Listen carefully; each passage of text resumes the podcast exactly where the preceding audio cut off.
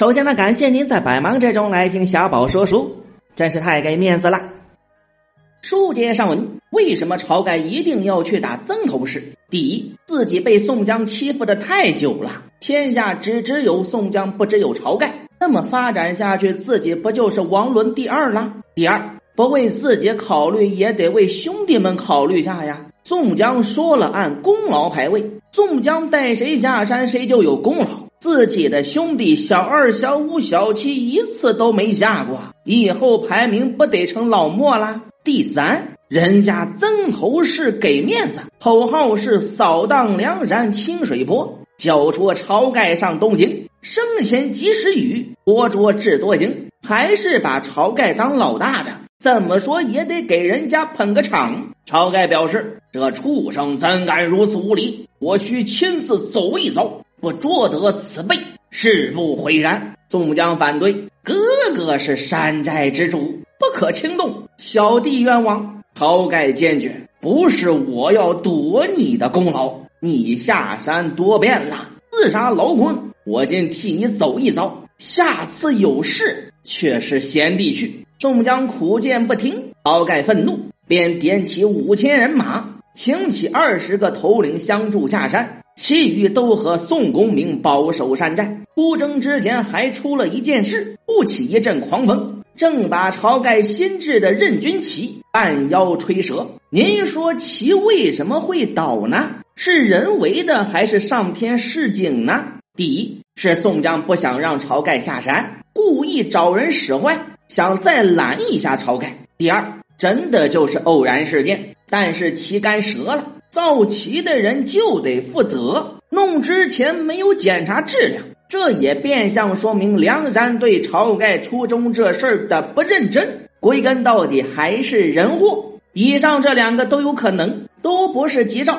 新不齐怎么能打胜仗呢？晁盖要立威，可他实力跟不上野心，自己脑子不好使，也不知道带个军师，居然就中了曾头市的反间计。被两个和尚忽悠着去劫营，自己还非得冲到第一线。晁盖道：“我不自去，谁肯向前？”这话说的多扎心呐！梁山根本没人听我的啦，连给我做杆旗都是残次品，这日子没法过了。然后就中了人家的埋伏。晁盖众将引军夺路而走，还转得两个弯，撞出一彪军马。当头乱箭射将来，不期一箭正中晁盖脸上，刀撞下马来。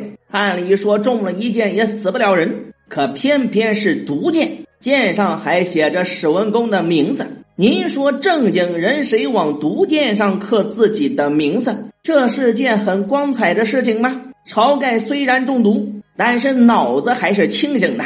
他不认为史文恭是凶手，所以才留下一句诡异的遗言。说哪个捉得射死我的，便叫他做梁山坡主。究竟是谁害死了晁盖？小宝在林冲篇的时候分析过，您可以再回顾一下。水浒的写作风格是前后照应的。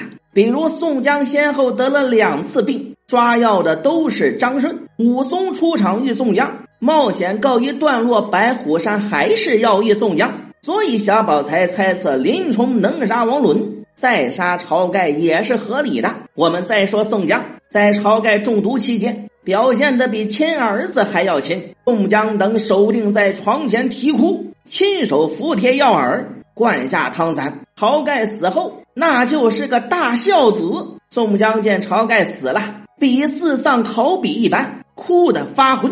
可这是真心的吗？如果是真心，他应该怎么做？应该把哥哥的遗言放在心上。第一时间报仇，而老孙做了什么呢？第一件事，变相修改了晁盖的遗言。如有人捉得史文恭者，便立为梁山坡主。第二件事，作为梁山的代理老大，改聚义厅为忠义堂，强调忠诚比义气还要重要。第三件事，重新做了梁山的人事调整，最大的变动就是在水军。水军在内，第一位李俊，第二位阮小二。第三位阮小五，第四位阮小七，第五位张衡，第六位张顺，第七位童威，第八位童猛。之前晁盖在的时候，李俊都是跟着步兵作战。晁盖一死，他就成了水军老大，江州派立刻成了水军主力。宋江每天忙着哭丧，还不忘安排梁山的日常工作，这是多好的老大呀！宋江做了老大之后，大家伙立刻就忘了晁盖。梁山泊水浒寨内，大小头领自从宋公明为寨主，尽皆欢喜，宫廷约束。可见晁盖死了，对梁山没有任何影响啊。一日，宋江聚众商议，欲要与晁盖报仇，兴兵去打曾头市。军师吴用见道：“哥哥，庶民居丧，尚且不可轻动。哥哥兴师，且待百日之后。”方可举兵。宋江依吴学究之言，守住山寨，每日修设好事，只做功果，追见晁盖。宋江那么忠义的人，肯定是要报仇的。但是吴用一劝，他就同意了，理由是百日之内不可举兵。但是宋江闲着了吗？没有，他把目标投向了卢俊义。为什么选择卢俊义呀？梁山有情报网的。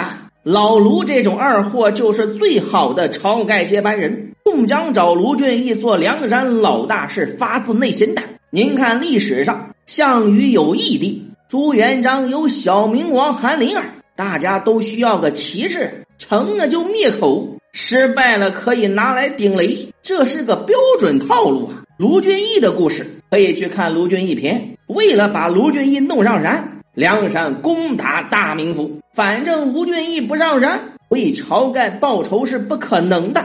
大名府是大宋的一线城市，比高唐州可就难打多了。这是对梁山的一次大考验。出战告捷之后，宋江兵围大名府，要打持久战，向山寨中催取粮草，为久屯之计，务要打破北京。大名府的梁中书是蔡京的女婿。为了女儿必须得救啊！立刻召开了帝国高层军事会议，派遣关胜率兵征讨梁山，要围魏救赵。宋江只好回师梁山，呼延灼诈降，忽悠关胜偷营。最后，关胜被宋江的义气感动，投降了梁山。大宋朝廷的官员围剿梁山的时候，一个个可忠心了；被抓了一个个又特别讲义气。归根到底，都是一个原则。谁赢我帮谁。宋江带着新加盟的关胜二次围攻大名府，除了活捉了索超，还是没有突破。说来也怪，这个时候晁盖居然给宋江托梦了：“今特来报你，先帝有百日血光之灾，此处江南地灵天可治，你可早早收兵，此为上计。”梦是宋江做的，他不说，谁也不知道。所以小宝更倾向于这是宋江编的，目的就是要退兵。可为什么要用托梦一说呢？只是卢员外和石秀兄弟现在雷泄，度日如年，指望我等弟兄来救。不争我们回去，诚恐哲司们害他性命，此事进退两难。想退不好意思，然后宋江就生病了。次日，只见宋江觉到神思疲倦。身体酸疼，头如腐皮，身似龙争，一卧不起。宋江得了什么病啊？背上发拘，和张顺他娘一样的病。小宝在阮小五篇的时候说过脑洞，这是阮小五下毒。你也可以温习一下。小宝觉得还有另外一个可能，这是宋江自己搞的苦肉计，还是和吴用、张顺一起定的计策，目的就是要退兵。当然还有一个解释，那就是报应啊！晁盖显灵报复宋江，让你不给我报仇，这病可把老宋折腾的不轻啊！肌肤憔悴，终夜叫唤，疼痛不止，性命早晚难保。但就是不咽气，我就是玩儿。直到张顺把安道全扛上山，老宋才算挺过来。这个时候，吴用还给宋江带来了一个好消息。东京蔡太师见说降了关胜，天子之前更不敢提，只是主张招安。蔡京为什么要主张招安呢？这也是变相的保护梁中书。双方谈判了，梁山就不会打大名府了。这个时候招安已经有苗头了。如果朝廷真来人谈判，大名府的卢俊义是救还是不救？不救名声就毁了，就谈判就得崩，所以必须得抓紧行动，在朝廷伸出橄榄枝之前解决大名府的问题。但是自己不能去，要是输了不好看，要是赢了，好吧，感觉赢的可能性也不大。所以还是吴用去。吴用难得有一次带兵的机会，虽然大名府的水很深，他把握住了，而且不但把握住了，还给宋江来了一个惊喜。招安刚有苗头的时候，吴用把大名府给屠了。杜迁、宋万去杀梁中书、老小一门两件，刘唐、杨雄去杀王太守一家老小。太京现在主张招安。为什么还派人去杀梁中书一门老小呢？这不就是反招安吗？梁中书和李成文拿引领败残军马入城来看取老小时，十损八九，众皆嚎哭不已。梁中书的夫人躲在后花园中，逃得性命，便叫丈夫写表申奏朝廷，写书叫太师知道，早早调兵遣将，剿除贼寇报仇。太京初意。意欲苟且招安，功归梁中书身上，自己亦有荣宠。今见事体败坏，难遮也，便欲主战。太京主张招安是为了保护家人，这没得保了，立刻就改了态度，推荐单廷圭和魏定国围剿梁山。主张招安的谏议大夫赵鼎被蔡京喝骂，削了官职，而且无用的屠杀还影响深远。抄写民间被杀死者五千余人，重伤者不计其数，各部军马总折却三万有余。这场无差别的屠杀，梁山的正义性荡然无存。如果吴用对梁中书一家好一些，是不是招安就能提前达成？宋江后来的命运会与众不同，不会被清算呢？所以吴用是真的害了宋江。吴用绝对是个反招安派。面对这个局面，宋江后悔也来不及了，所以他现在要做的事情就是转锅，把锅甩给卢俊义。可是卢俊义死活不干，吴用还带头反对，老宋也只好妥协，等日后有功，却再让位。不过这也不对呀，老宋还是代理的吧？你有什么资格让位呀？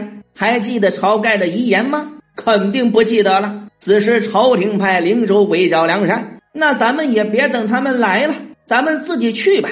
关胜领兵下山降水火二将，水火就是水货，这二位的水平也不用多说了。当然，关胜也是个水货，没有李逵的帮忙，他也完蛋。忙活了这么久，是不是觉得漏掉点什么呀？还没给晁盖报仇呢。要不是曾头市抢了梁山买的马，还真是想不起来了呢。宋江一拍大腿：“我还是个代理的，那必须得让卢俊义活捉史文恭啊！”卢俊义也成功把握住了史文恭突围，正好遇上卢俊义，缘就是这么妙不可言。东西南北四边都是晁盖阴魂缠住，您说为什么晁盖的阴魂要缠住史文恭呢？就是想坐实史文恭是个杀人凶手，反正闹鬼谁也看不见。只要宋江需要，晁盖就能阴魂不散。您看，死人比活人有用多了，不是？宋江看卢俊义活捉史文恭，心中一喜一怒。喜者得卢员外建功，怒者恨史文恭射杀朝天王。仇人相见，分外眼睁，又得笑又得怒。对宋江的演技要求很高啊！又到让位的时间了，卢俊义还是否定三连。我不想，我不干，我不要，逼得宋江说出心里话。他是归顺朝廷，建功立业，官爵升迁，能使弟兄们晋升光彩。兄弟，这是好事啊！这是让你光彩。可是自吴用以下的众头领都坚决反对。卢俊义要是敢光彩，今天就得挂彩。逼得宋江又整出了梁山老大争霸赛。他也明白了，这个锅他是扔不出去了。那我要当也得名正言顺的当，得让所有人知道我比你卢俊义强，所以我给你最豪华的阵容，最终，宋江以极大的劣势率先攻破东平府，而卢俊义怯战、避战、拒战，还得宋江带兵援助。他不配做梁山之主，所以老大还得我来。老宋大获全胜，回到梁山，众好汉都在忠义堂上各依次席而坐。宋江看了众多头领，却好一百单八员，有分叫。三十六天罡临化地，七十二地煞闹中原。三十六天罡，七十二地煞背后有什么玄机？咱们下回再说。诸位看官，坚持不易。老您有钱捧个钱场，没钱捧个人场，咱们青山不改，绿水长流。